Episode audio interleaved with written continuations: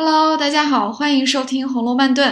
我是主播刘丽，Hello，大家好，我是雨萌。在这期节目开始之前呢，我想先回应一条在小宇宙上看到一个比较有趣的评论。这个评论是这样说的：他说黛玉这样的角色呢，其实他也挺喜欢的，但是他觉得跟黛玉做朋友挺好。可是他问了一圈身边的同事和朋友，他们都说可不想要黛玉做自己的闺女或者儿媳妇。然后看到这条评论我就笑了，我还给回了一句，我说：哎，可是贾敏不是这样想的哦，贾敏和林。林如海可是非常的疼爱黛玉的哦。这个评论为什么会很有意思，想拿来讲呢？因为其实它和我们对林黛玉的理解是有关系的。要知道，林黛玉也是一个非常复杂的一个人物，就跟王熙凤一样，她有缺点，有优点，然后有非常多的层次。可能很多人都会关注在她爱耍小性子啊，讲话比较刻薄上。但是其实我们要分两个部分来看，他的上述的这些习惯基本上都是对宝玉的。其实吧，就是小男小女谈恋爱之间的那点事儿，哎，谁没谈过恋爱呢，是吧？但是其实啊，黛玉在长辈面前。不管是他自己的父母、外祖母贾母，还是他的舅妈王夫人面前，都特别的乖巧。这些例子以后我们再单讲啊。你这个让我想起了我以前拍拖的时候，然后男朋友就说：“哎，你这个人怎么这么任性，怎么这么作啊？”然后我说：“啊，但是我在朋友面前，我在长辈面前，以及那些爷爷奶奶们都很喜欢我。我不是这样的，我只有对你的时候才是这样的。就是嘛，那小作怡情嘛，对不对？所以就来。”稍微的 回应一下这个听友，其实黛玉的那一点点小作，现在看来，我尤其是在她在四十多回以后有了很大的变化之后，我们来看来，其实也是很丰满，因为一个人物有成长啊，有立体和丰富的一面，也才比较好看嘛。那最后一点，关于这个黛玉适合做朋友，却不适合做闺女或者是啊媳妇，我们想评论的一个点是什么呢？就是像林黛玉这样子会。对朋友和对长辈做出不一样的反应的这样一个人之外，其实还有一个人也是这样的，比如说就是妙玉。你看妙玉平时那么清高，但是她对宝玉和黛玉还有宝钗就是不一样的。但是贾母来的时候，她又会拿出特别好的杯子去招待贾母，这说明什么？这说明。妙玉也好，林黛玉也好，她们其实都是大家小姐，她们吧也就跟自己的朋友啊、恋人啊闹一闹。其实，在长辈面前，或者说在一些更重要的一些社交场所面前，她们其实非常懂事，非常的乖巧，人情世故她们是懂的。那平时不表现出来那么世故呢？是什么呢？叫不为也，非不能也。好了，那我们关于林黛玉的这个一点点小插曲，我们就唠叨到这里吧。林黛玉的话题，我们肯定以后还会单。单独再讲的，那我们就言归正传啊。之所以要录一期个关于宝琴被贾母说媒这件事情的一个序呢，是这样的：这期节目播出以后呢，我们是收到了很多的评论，大家对这说了媒但是又没有说的这么一个情况，其实都做了很多的猜测啊。也有人说没有想到是甄宝玉，也有人提出了不一样的看法。我和雨萌我们也查了一些资料，我们觉得说可能这桩公案还可以再掰扯一点，因为其实还有一些深入的细节，我们是在上一期节目里面是。是没有讲到的，所以我们打算这期再聊一下。让我们欣慰的是，我们原先节目中对于贾母问宝琴八字不是为了给宝玉、宝琴说媒的这一个结论是成立的啊。我们不是要推翻这个结论。那些喜爱林黛玉、支持宝黛爱情的朋友可以放心了啊。在宝玉的婚事上，贾母至少在这个时候是没有选择宝琴而放弃黛玉的这个想法的。那我们上一期主要说了两个观点哦，第一个就是。说，说媒的这个人，他是不会当着男女双方来提出，哎，我要给你们俩说媒，或者是要怎么样的。尤其是大家会觉得，哎，你们这些未出阁的小姐啊、公子，这样讲出来不太好，所以就不能在当场说。我们推断出来说，这个人肯定不是宝玉嘛。那我们第二个观点就是，考虑到。贾府和甄府的两家的关系，有的人会觉得这两家的关系好像比较疏远，没有那么的来往。我觉得这个算是文本之外的内容。有人会说我们在进行第二次创作，无可厚非吧？毕竟四大家族以外的事儿，谁知道呢？就是说不定曹雪芹能继续写下去的话，还有一个《红楼梦》的宇宙变出来也是可能的。甄府这个推断啊，其实也不是完全没有凭据的，因为甄府似乎总是隐隐约约的作为贾府的一个对照在写的，再加上后面几十回因为已经失传了，所以我们也不知道甄府在后面有没有再次出场。根据甄府已经先被抄，然后贾府已经知道这个消息来推断啊，我觉得。甄府在后面其实会是有再出现，这个有一点像我们经常就是我们在学电影编剧的时候，不是有说你第一幕出现了一把枪，那你最后一幕这一把枪一定要响。那甄府就是《红楼梦》出现的第一把枪啊，他不可能说他买了这个线，到最后就直接忘掉了。因为如果甄府没有参与戏剧冲突的话，那仅仅是一个平铺直叙说啊两家有来往啊，甄家也有一个宝玉啊，这个就没什么好说的了，一定是会有一个冲突的点的。刚刚雨萌帮我们再陈述了一下我们上期节目的主要观点啊，那我们这期想提供给大家的不一样的视角是什么呢？其实我们又细读了一下那段的具体的这个情景啊，我们发现其实可能还有一些。细微的可能性，它到底有多真实呢？听我们慢慢给你讲来。我们一直假定啊，贾母当着那么多人的面去给薛宝琴问八字。就是要给他做媒，而且这个人呢，可能是宝玉，也可能是别人。但是有没有一种可能性是说，贾母啊，就是因为特别喜欢薛宝琴，所以他想先问一下宝琴的八字，然后啊，再慢慢帮他留意着。因为当场去想一下自己家世交里面有没有适龄男子，他可能也想不起那么多人嘛，所以就先问八字。这样的话，想起男方的时候，哎，也去问一问，再给他说个媒。这是一个可能性，所以啊，那天要给宝琴说的具体人选可能就没有这个人选，这是一个可能性。还有一个可能性，哎，这个就微妙了，这个就有一点点体现贾母的这个老谋深算。运筹帷幄，精于世故了啊！我们在想，会不会贾母她提前就知道说这个对话根本就不会走到男方人选这一步？她问宝琴的八字是别有用心的，有没有这个可能性啊？为什么？是她已经提前知道了宝琴许配了人家，然后想，嗯，我故意问一下什么的？非常正确，因为我们回到原文来看啊。提到宝琴进贾府这一章的时候啊，原文是这样写，因为宝琴不是一个人来的啊，宝琴是跟他的哥哥薛科一起来，他们不是在路上啊遇到了邢岫烟啊、李文的寡婶带着李文、李绮啊，就好多人就一起来了，对吧？就这一次大观园就多了好多的女孩子，这个里面明明确确就写到了一段话，说后有薛蟠之从弟，从弟是堂弟啊，薛科。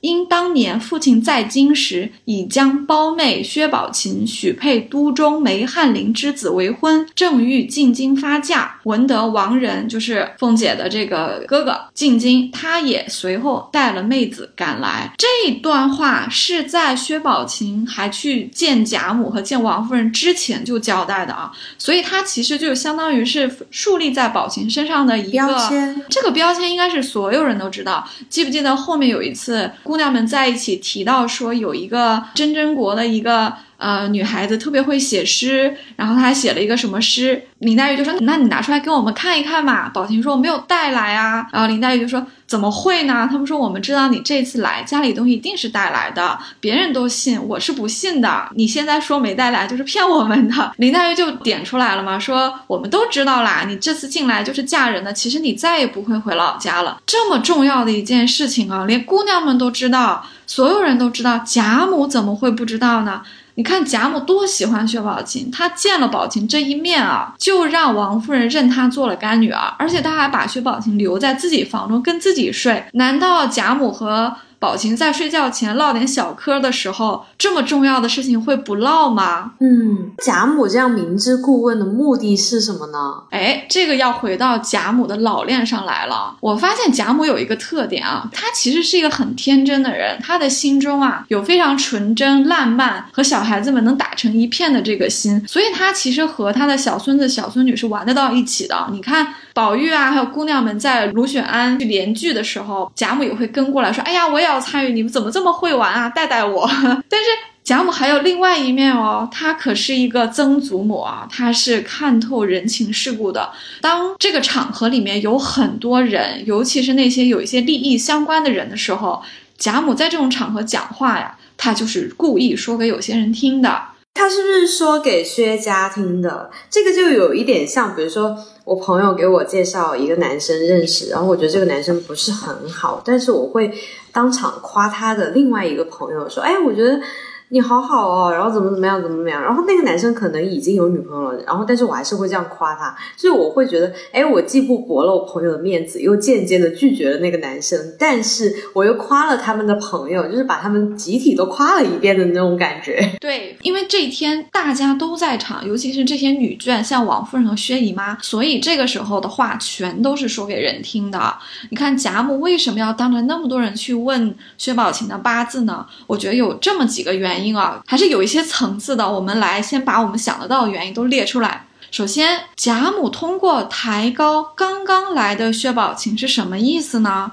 他不就是在说，哎，我没有看中已经在我们家住了这么久的薛宝钗吗？因为我越是夸宝琴。宝钗其实就越像是一个背景了，她就完全没有贾母的这个语境中出现啊。虽然贾母其实她是喜欢薛宝钗的，她还是看重薛宝钗，但是一旦到了这个给宝玉这个自己最疼的孙子做媳妇这个事情上啊，哎，宝钗就不在她的考虑之内了。我要是薛姨妈，我肯定会觉得，哦，我们家宝钗来了那么久，你都不问八字，宝琴才来一会儿，你就在那儿问了。但是贾母这一招啊，薛姨妈是不能生气的。首先啊，贾贾母是夸过薛宝钗的，别忘了，她带着众人以及刘姥姥去恒芜院的时候，当然那一次好像是在说宝钗的房间太朴素啊，就夸宝钗心实。她之前也是有夸过一次宝钗的，说我们家四个孩子加在一起都不如宝丫头。当然，她的这四个丫头里面是把林黛玉算进去了啊，她就说我们的迎春、惜春、探春啊，加上黛玉都不如宝丫头。但是这个是在客人面前说的那种客套话了。那外祖母怎么可能是这么觉得你不如人家呢？就。不用太当真。那为什么贾母夸薛宝琴，薛姨妈不能生气呢？因为薛宝琴也是薛家人啊。我当着这么多的人面夸宝琴，不就是给你薛姨妈的这个面子吗？这是一种外交技巧啊。薛姨妈表面上还得是陪笑，还会觉得说，哎呀，老太太你又赞美她啦，怎么怎么样？她还得陪着。这个外交技巧啊。贾母用的是很溜的，贾母好老谋深算哦。嗯，我们在多芬职场有一集节目讲王夫人缘和管家的时候，其实引用了这个贾母的这个外交技巧。贾母虽然事实上她很偏爱小儿子，她和小儿子贾政一起住在荣国府，但是她把荣国府的管家大权交给了大儿子贾赦的儿媳妇王熙凤。你看他这不就是在做外交技巧，在搞平衡嘛？一碗水端平嘛？那他的大儿媳邢夫人，就算是没有得到管家的这个委任。他也不能生气啊，因为王熙凤是他的儿媳妇啊。贾母等于是在说，虽然呢，我是有点疼小儿子，我跟二房住在一起，但是你大房的孙媳妇被我挑出来了，让她来管管家，那你大房不是也有面子吗？这个孙媳妇还能不给你婆婆面子吗？对不对？哎，这个就是贾母的这个外交技巧，所以我觉得她。当着这么多人面去夸薛宝琴，而且夸的有点好像有点过于热情啊，很可能就是在暗示说，哎，我是更喜欢宝琴这一卦的。那也就是在说，其实呀，我没怎么看上薛宝钗。哎，这应该不是贾母第一次直接或者间接的这样表态了吧？嗯，确实不是第一次。前面有一回是提到清虚观打教，这一次其实是宝玉的婚事第一次。被明确的摆到台面上来。那一天有一个号称是荣国公替身的这个张道士，当着人的面给贾母提了说，有一个某家有个小姐怎么怎么样哈，要是给宝玉提亲，那贾母不就说这个孩子啊命里不能早娶，过几年再说。但是他同时又说了，他说。哎呀，我们不要女方家有多富贵，就算他家没有钱，我们给他点钱就算了，只要模样儿性情好，你去打听着回来告诉我，简直是黛玉党啊！这贾母一开始说不能早娶，不就是在说，哎呀，宝钗比宝玉大，等不起，然后不求女方家富贵，不就是在说薛家的那点儿钱也没有在我这儿有多加分，因为我们家也很有钱啊，我们不需要薛家的钱。然后什么？只要模样好，性情好，那不就是黛玉吗？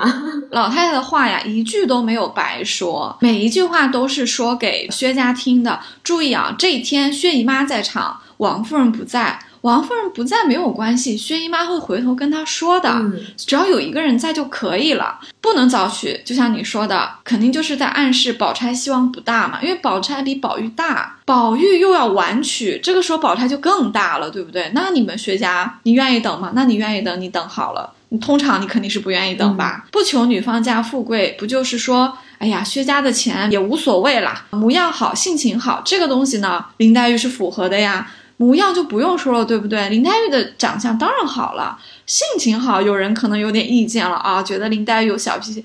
不会啊，我们前面有分析过了，林黛玉那点小脾气啊，就宝玉一个人承受，别人都不怎么承受。而且林黛玉在她外祖母的房中啊，还不知道有多乖巧呢。而且老太太本来就是喜欢那种伶俐的啊，况且贾母还喜欢晴雯呢，我觉得她肯定会喜欢黛玉。没错，老太太喜欢的人都是差不多的。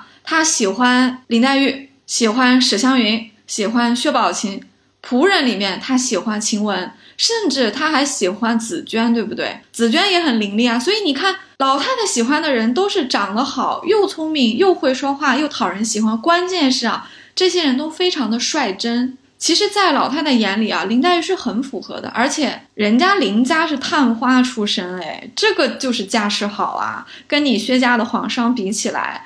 我觉得老太太心里的天平啊，真的一直还是站在林妹妹这边的。清虚观打教这出戏，我觉得很微妙的一个地方在于，我阅读啊，我就觉得这里面有戏。为什么呢？我一直在想，你说张道士提亲啊，当了这么多人提，会不会是提前跟贾母商量好的呀？会不会他们俩？演的双簧戏啊，我为什么会想出这么一个脑洞大开的想法哦？是因为啊，张道士似乎平时跟贾家没什么来往，这一次一出现就敢提一个特别敏感的话题——宝玉的婚事。而且当着这么多人的面，如果他没有经过提前的深思熟虑，甚至是排练的话，他当着这么多人面提一个这么唐突的问题，他胆也太大了吧？会不会是贾母暗中许可了？没错，是不是有可能啊？两边有一点点书信的往来，或者说贾母让人带个信，或者说贾母以前就流露出过类似的口风，然后张道士呢在人前呢，哎，这么顺水推舟了这么一下，因为。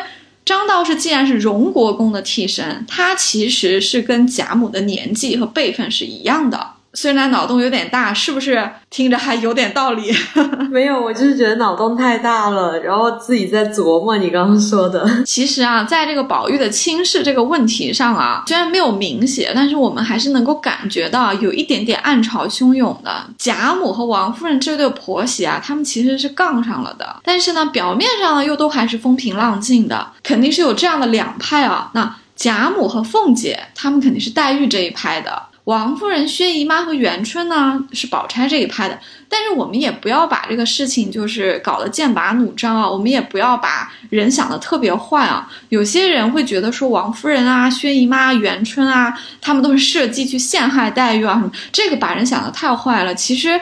在书中，王夫人、薛姨妈和元春，他们都是正面人物，他们其实是有缺点、有瑕疵的人，但是他们他们是立体的人物，不是说是一个纸片人，就好人坏人就完了。是的，所以你要说他们会去陷害黛玉，这个是有点过了。至于他们是不是更心仪宝钗一点的，那肯定是有的，那这是无可厚非嘛。因为就像对王夫人来说，她把林黛玉当一个外甥女一样疼一疼，这是做得到的，这个也不难。王夫人也很合格当这个舅妈，但是一说到给宝玉当老婆这个事情上，哎，王夫人可能就觉得说，那还是宝丫头好。这两点其实是并不矛盾的，我们不要一想到王夫人更喜欢薛宝钗当宝玉的这个呃媳妇这件事情，就觉得她一定会去害林黛玉，这个是有点偏颇了啊。至于说到贾母和凤姐是站在黛玉这一派的，以后我们也可以细细的再分析一下，我们可以再聊一下，说在宝黛爱情上谁是出力派，谁是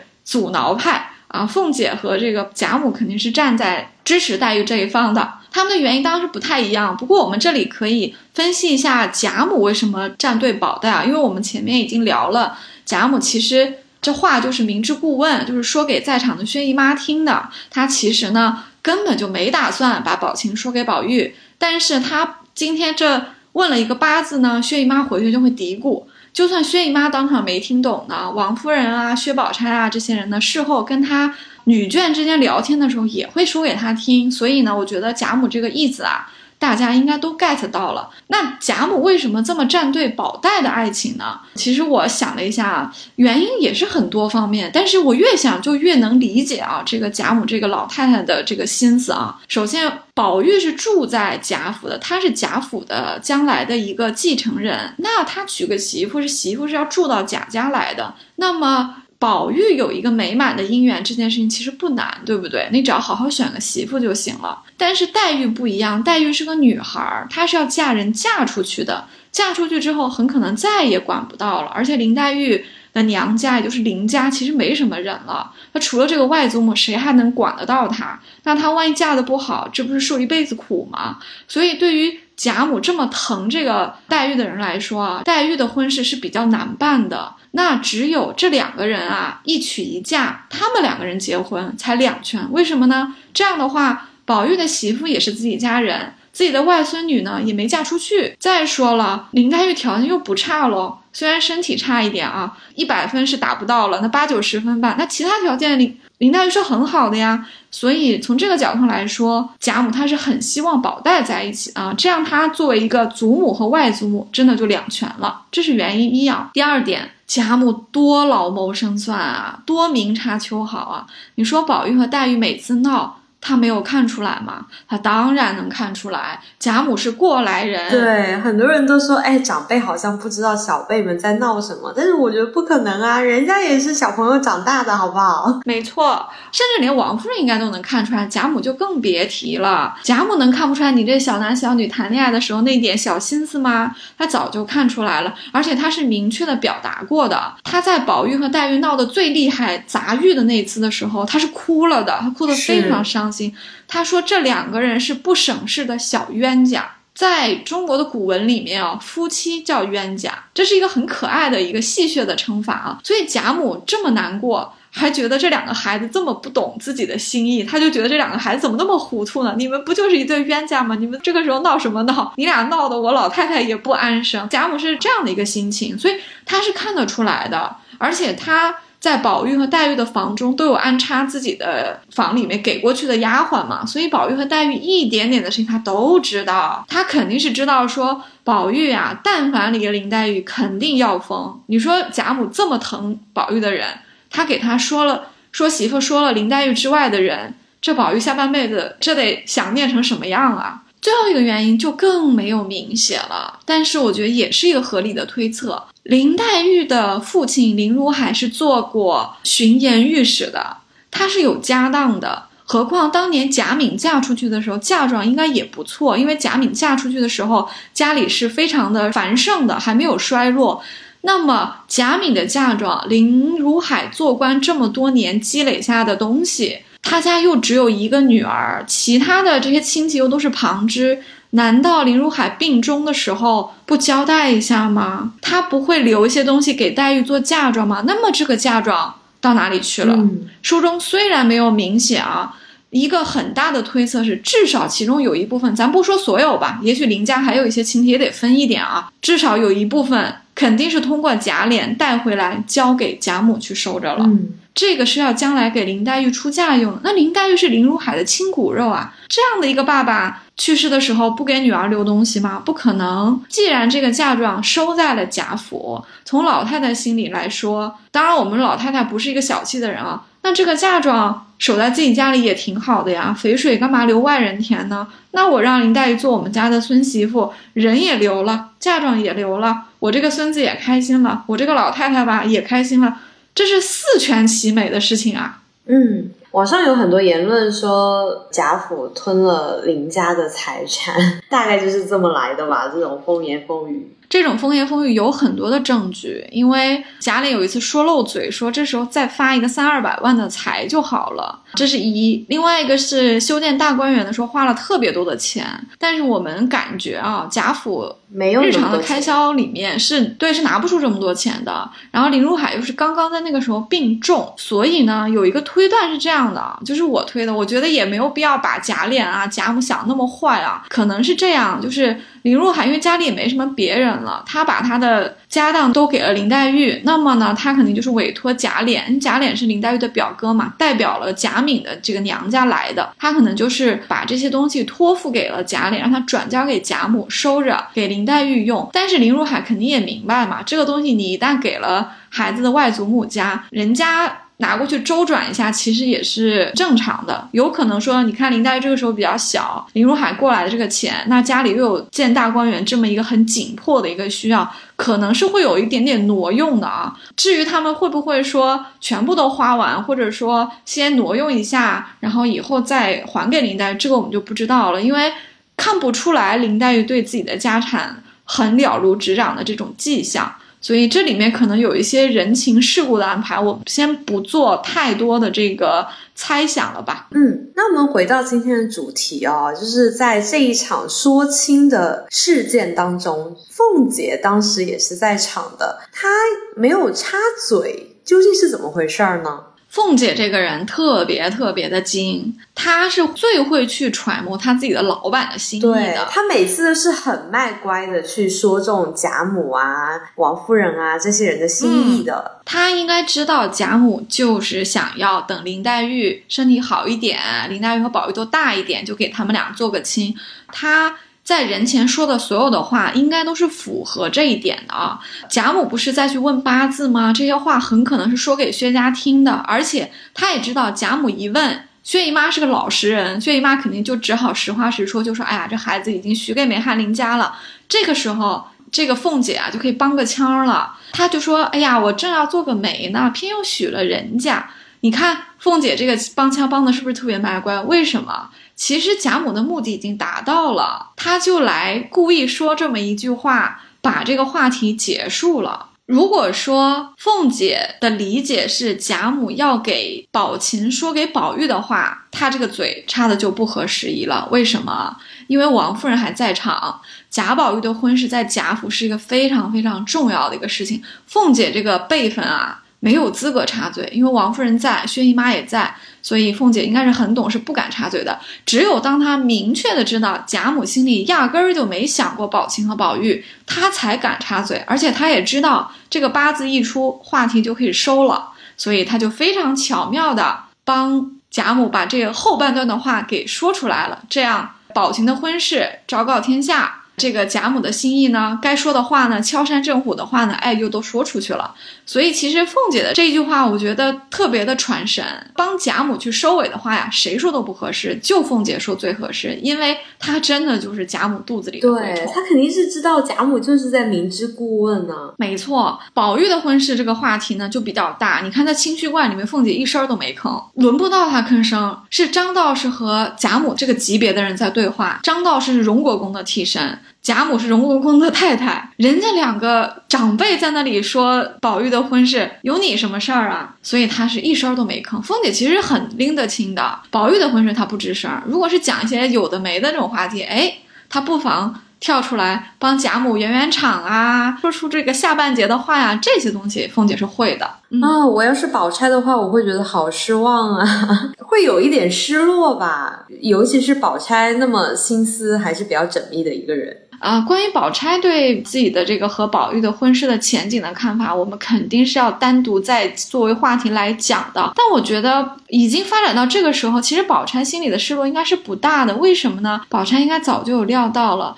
清虚观这是第一次贾母挑明这个态度，对不对？所以她应该有准备了。其次，在这个之后有一次，宝钗是在宝玉的房中听到他梦中说出的那句话：“什么金玉良缘，我只念木石前盟。和尚道士的话如何信得？”那个时候，宝钗是非常愣了，出了好大一阵神。她这个应该是宝钗的一个顿悟时刻的。你会发现，以这件事情作为一个分水岭，前后宝钗对宝玉和黛玉的。态度是完全不一样。他似乎在这个事情之后啊，他就接受了宝玉心里面只有一个林黛玉，他就再也不参与这个游戏了。而且他之后和林黛玉的交往变得非常的坦荡。他们两个人能够成为好姐妹，我觉得和宝钗放下了他和宝玉的这个事情是有关系的。嗯，那我们另外再开一期再聊宝钗吧，毕竟我还蛮喜欢她的。嗯，好啊，没有问题。我也非常的喜欢宝钗，我觉得宝钗真的是很不容易。她其实对很不容易，而且其实就像我们觉得林黛玉在很多缺点中有优点一样，就是宝钗和黛玉这两个人共同的优点，也是他们俩能够成为好朋友的地方，在我觉得他们两个其实都是磊落之人。那种心思缜密呀，或者说不得罪人啊，这个东西和磊落是不冲突的。我觉得本质上，宝钗仍然是一个非常磊落的人，这也是她的一个很大的一个优点啊。那我们就啊以后再聊吧。那这期是关于宝琴说媒这件公案呢，我们录了一个续篇，提出了一些有点偏于细节的一些观察和思考，不一定都是从文本的直接证据出发，有一些也是我们的一些合理推断。当然，只要这种推断不是与人物的人设大相径庭的，我们觉得都是可以值得探讨的啊。那今天就聊到这里吧，那我们下次再见。那如果听友们有别的想法，或者是有别的脑洞的话，也可以留言给我们，大家一起讨论。好，我们就聊到这里，下次再见，拜拜。我是柳丽，我是雨萌，拜拜。